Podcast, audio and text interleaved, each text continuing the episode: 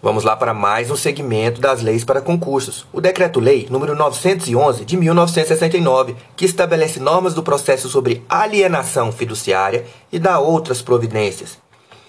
Os ministros da Marinha, de Guerra, do Exército e da Aeronáutica Militar, usando das atribuições que lhes confere o artigo 1 do Ato Institucional número 12, de 31 de agosto de 1969, combinado com o parágrafo 1 do artigo 2 do Ato Institucional número 5, de 13 de dezembro de 1968, decretam: artigo 1 o artigo 66 da Lei nº 4.728, de 14 de julho de 1965, passa a ter a seguinte redação.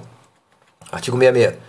Alienação fiduciária, em garantia, transfere ao credor o domínio resolúvel e a posse indireta da coisa móvel alienada, independentemente da tradição efetiva do bem, tornando-se o alienante o devedor em possuidor direto e depositário com todas as responsabilidades e encargos que lhes incumbem de acordo com a lei civil e penal. Parágrafo 1. Alienação fiduciária somente se prova por escrito e seu instrumento público ou particular, qualquer que seja o seu valor, será obrigatoriamente arquivado por cópia ou microfilme no registro de títulos e documentos do domicílio do credor, sob pena de não valer contra terceiros e conterá, além de outros dados, os seguintes: a. O total da dívida ou sua estimativa. B. O local e a data do pagamento. C. A taxa de juros, as comissões cuja cobrança for permitida e, eventualmente, a cláusula penal e a estipulação da correção monetária com indicação dos índices aplicáveis. D. A descrição do bem, objeto da alienação fiduciária e os elementos indispensáveis à sua identificação. Parágrafo 2. Se, na data do instrumento de alienação fiduciária, o devedor ainda não for proprietário da coisa objeto do contrato, o domínio fiduciário desta se transferirá ao credor no momento da aquisição da propriedade pelo devedor, independentemente de qualquer formalidade posterior. Parágrafo 2. Se na data do instrumento de alienação fiduciária o devedor ainda não for proprietário da coisa objeto do contrato, o domínio fiduciário desta se transferirá ao credor no momento da aquisição da propriedade pelo devedor, independentemente de qualquer formalidade posterior. Parágrafo 3. Se a coisa alienada em garantia não se identifica por números, marcas e sinais indicados nos instrumentos de alienação fiduciária, cabe ao proprietário fiduciário o ônus da prova contra terceiros da identidade dos bens do seu domínio que se encontram em poder do devedor. Se a coisa alienada em garantia não se identifica por números, marcas e sinais indicados no meio de alienação fiduciária, cabe ao proprietário fiduciário o ônus da prova contra terceiros da identidade dos bens do seu domínio que se encontram em poder do devedor. Parágrafo 4 no caso de inadimplemento da obrigação garantida, o proprietário fiduciário poderá vender a coisa a terceiros e aplicar preço da venda no pagamento de seu crédito e das despesas decorrentes da cobrança, entregando ao devedor o saldo porventura apurado, se houver.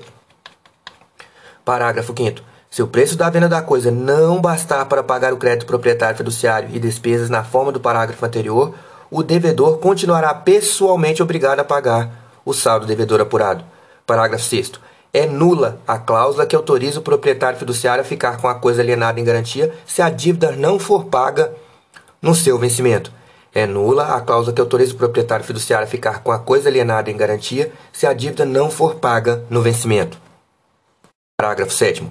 Aplica-se a alienação fiduciária em garantia os dispostos nos artigos 758, 762 e 763 e 802 do Código Civil no que couber. Parágrafo 8. O devedor que alienar ou der em garantia a terceiros coisa que já alienara fiduciariamente em garantia, ficará sujeito à pena prevista no artigo 171, parágrafo 2 inciso 1 do Código Penal o devedor que alienar ou der em garantia a terceiros coisa, coisa que já alienara fiduciariamente em garantia, ficará sujeito à pena prevista no artigo 171, parágrafo 2 inciso 1 do Código Penal. Parágrafo 9 Não se aplica alienação fiduciária disposto no artigo 1279 do Código Civil. Parágrafo 10 a alienação fiduciária em garantia de veículo automotor deverá, para fins probatórios, constar do certificado de registro a que refere o artigo 52 do Código Nacional de Trânsito. Artigo 2 no caso de inadimplemento ou mora nas obrigações contratuais mediante alienação fiduciária, o proprietário fiduciário ou credor poderá vender a coisa a terceiros, independentemente de leilão, asta pública, avaliação prévia ou qualquer outra medida judicial ou extrajudicial, salvo disposição expressa em contrário prevista no contrato, devendo aplicar o preço da venda no pagamento de seu crédito e das despesas decorrentes e entregar ao devedor o saldo apurado se houver com a devida prestação de contas. Vejam bem, o artigo 2 No caso de inadimplemento ou mora das obrigações contratuais garantidas mediante alienação fiduciária, o proprietário fiduciário ou credor poderá vender a coisa a terceiros, independentemente de leilão, asta pública, avaliação prévia ou qualquer outra medida judicial ou extrajudicial, salvo disposição expressa em contrário prevista no contrato, devendo aplicar o preço da venda no pagamento de seu crédito e das despesas decorrentes e entregar ao devedor o saldo apurado, se houver, com a devida prestação de contas.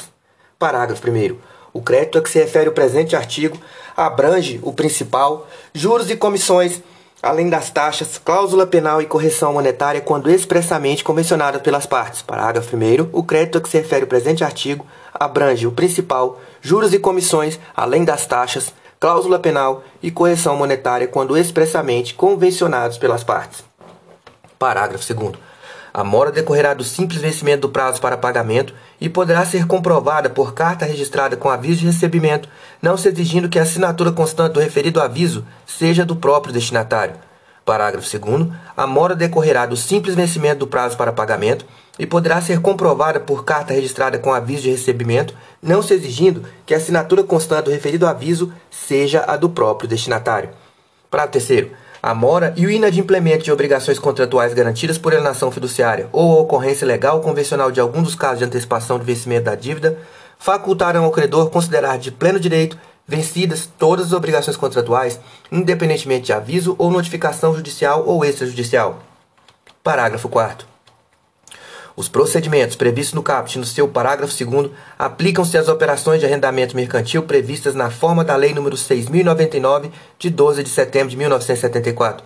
Artigo 3 o proprietário fiduciário ou credor poderá, desde que comprovada a mora, na forma estabelecida no parágrafo 2 do artigo 2 ou inadimplemento, requerer contra o devedor ou terceiro a busca e apreensão do bem alienário fiduciariamente, o qual será concedido liminarmente, podendo ser apreciado até em plantão judiciário. Artigo 3 o proprietário fiduciário ou credor poderá, desde que comprovada a mora, desde que comprovada a mora na forma estabelecida no parágrafo 2 artigo 2 ou inadimplemento, requerer contra o devedor ou terceiro a busca e apreensão do bem alienado fiduciariamente, a qual será concedida liminarmente, podendo ser apreciada em plantão judiciário. Parágrafo 1 Cinco dias após executada a liminar mencionada no CAPT, consolidar-se-ão a propriedade e a posse plena exclusiva do bem no patrimônio do credor fiduciário, cabendo às repartições competentes, quando for o caso, expedir novo certificado de registro de propriedade em nome do credor ou de terceiro por ele indicado, livre do ônus da propriedade fiduciária. Vejam bem, para primeiro, cinco dias, cinco dias, cinco dias após executada a liminar mencionada no CAPT, consolidar-se-ão a propriedade e a posse plena e exclusiva do bem no patrimônio do credor fiduciário, cabendo às repartições competentes, quando for o caso, expedir novo certificado de registro de propriedade em nome do credor ou de terceiro por ele indicado, livre do ônus da propriedade fiduciária. Parágrafo segundo. No prazo do parágrafo primeiro, o devedor fiduciante poderá pagar a integralidade da dívida pendente, segundo os valores apresentados pelo credor fiduciário na inicial, na hipótese na qual o bem será restituído livre de ônus. Parágrafo 2 No prazo do parágrafo 1 o devedor fiduciante poderá pagar a integralidade da dívida pendente, segundo os valores apresentados pelo credor fiduciário na inicial, na inicial hipótese na qual o bem lhe será restituído livre de ônus.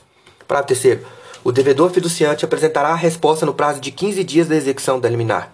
O devedor fiduciante apresentará a resposta no prazo de 15 dias da execução da liminar. Parágrafo 4 a resposta poderá ser apresentada, ainda que o devedor tenha se utilizado da faculdade do parágrafo 2 caso entenda ter havido pagamento a maior e desejar restituição. A resposta poderá ser apresentada, ainda que o devedor tenha se utilizado da faculdade do parágrafo 2 caso entenda ter havido pagamento a maior e desejar restituição. Parágrafo 5 Da sentença cabe apelação apenas no efeito devolutivo. Da sentença cabe apelação apenas no efeito devolutivo.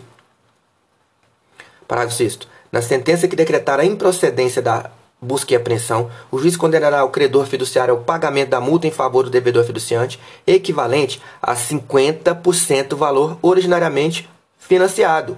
50% do valor originalmente financiado, devidamente atualizado, caso o bem já tenha sido alienado. Parágrafo 7. A multa mencionada no parágrafo 6 não exclui a responsabilidade do credor fiduciário por perdas e danos. Parágrafo 8. A busca e apreensão prevista no presente artigo constitui processo autônomo e independente de qualquer procedimento posterior. Parágrafo 9. Ao decretar a busca e apreensão do veículo, o juiz, caso tenha acesso à base de dados do Registro Nacional de Veículos Automotores, Renavan, inserirá diretamente a restrição judicial na base de dados do Renavan, bem como retirará tal restrição após a apreensão. Parágrafo 10. Caso o juiz não tenha acesso à base de dados prevista no parágrafo 9, deverá oficiar o Departamento de Trânsito competente para que 1. Um, registre o gravame referente à decretação da busca e apreensão do veículo e 2. Retire o gravame após a apreensão do veículo.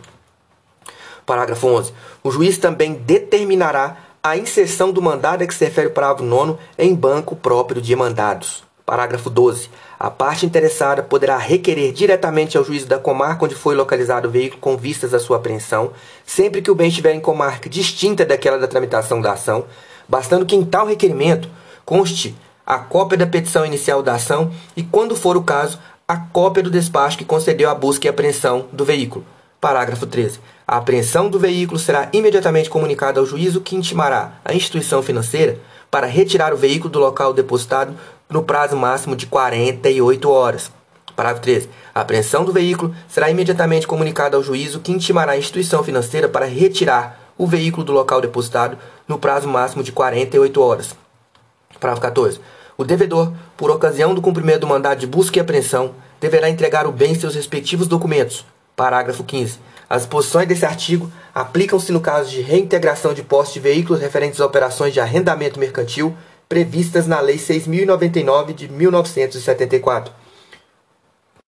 Parágrafo 4. Se o bem alienado fiduciariamente não for encontrado ou não se achar na posse do devedor, fica facultado ao credor requerer, nos mesmos autos, a conversão do pedido de busca e apreensão em ação executiva, na forma do Código de Processo Civil. Vejam bem, se o bem alienado fiduciariamente não for encontrado ou não se achar na posse do devedor, fica facultado ao credor requerer nos mesmos autos a conversão do pedido de busca e apreensão em ação executiva nos termos do Código de Processo Civil.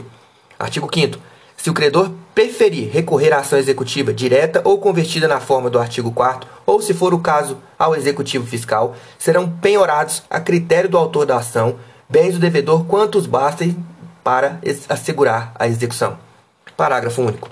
Não se aplica alienação fiduciária os dispostos nos incisos 6 e 8, e 8 do artigo 649 do Código de Processo Civil. Não se aplica alienação fiduciária os dispostos nos incisos 6 e 8 do Código de Processo Civil. Artigo 6 o avalista, fiador ou terceiro interessado que pagar a dívida do alienante ou devedor se subrogará de pleno direito no crédito na garantia constituída pela alienação fiduciária. Artigo 6 o avalista, fiador ou terceiro interessado que pagar a dívida do alienante ou devedor se sob-rogará de pleno direito no crédito e na garantia constituída pela alienação fiduciária.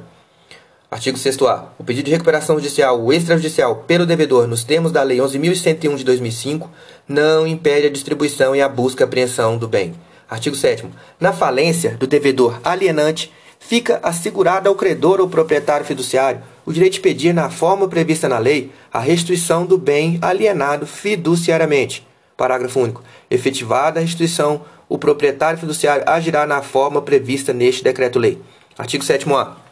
Não será aceito bloqueio judicial de bens constituídos por alienação fiduciária nos termos deste decreto-lei sendo que qualquer discussão sobre concurso de preferências deverá ser, ser resolvida pelo valor da venda do bem, da, da venda do bem nos termos do parágrafo 2 Vejam bem, não será aceito bloqueio judicial de bens constituídos por alienação fiduciária nos termos deste decreto-lei, sendo que qualquer discussão sobre concurso de preferências deverá ser resolvida pelo valor da venda do bem nos termos do parágrafo 2 Artigo 8 O Conselho Nacional de Trânsito no prazo máximo de 60 dias a contar da vigência do presente decreto-lei, expedirá normas regulamentares relativas à alienação fiduciária de veículos automotores. O Conselho Nacional de Trânsito, no prazo de 60 dias a contar da vigência do presente decreto-lei, expedirá normas regulamentares relativas à alienação fiduciária de veículos automotores.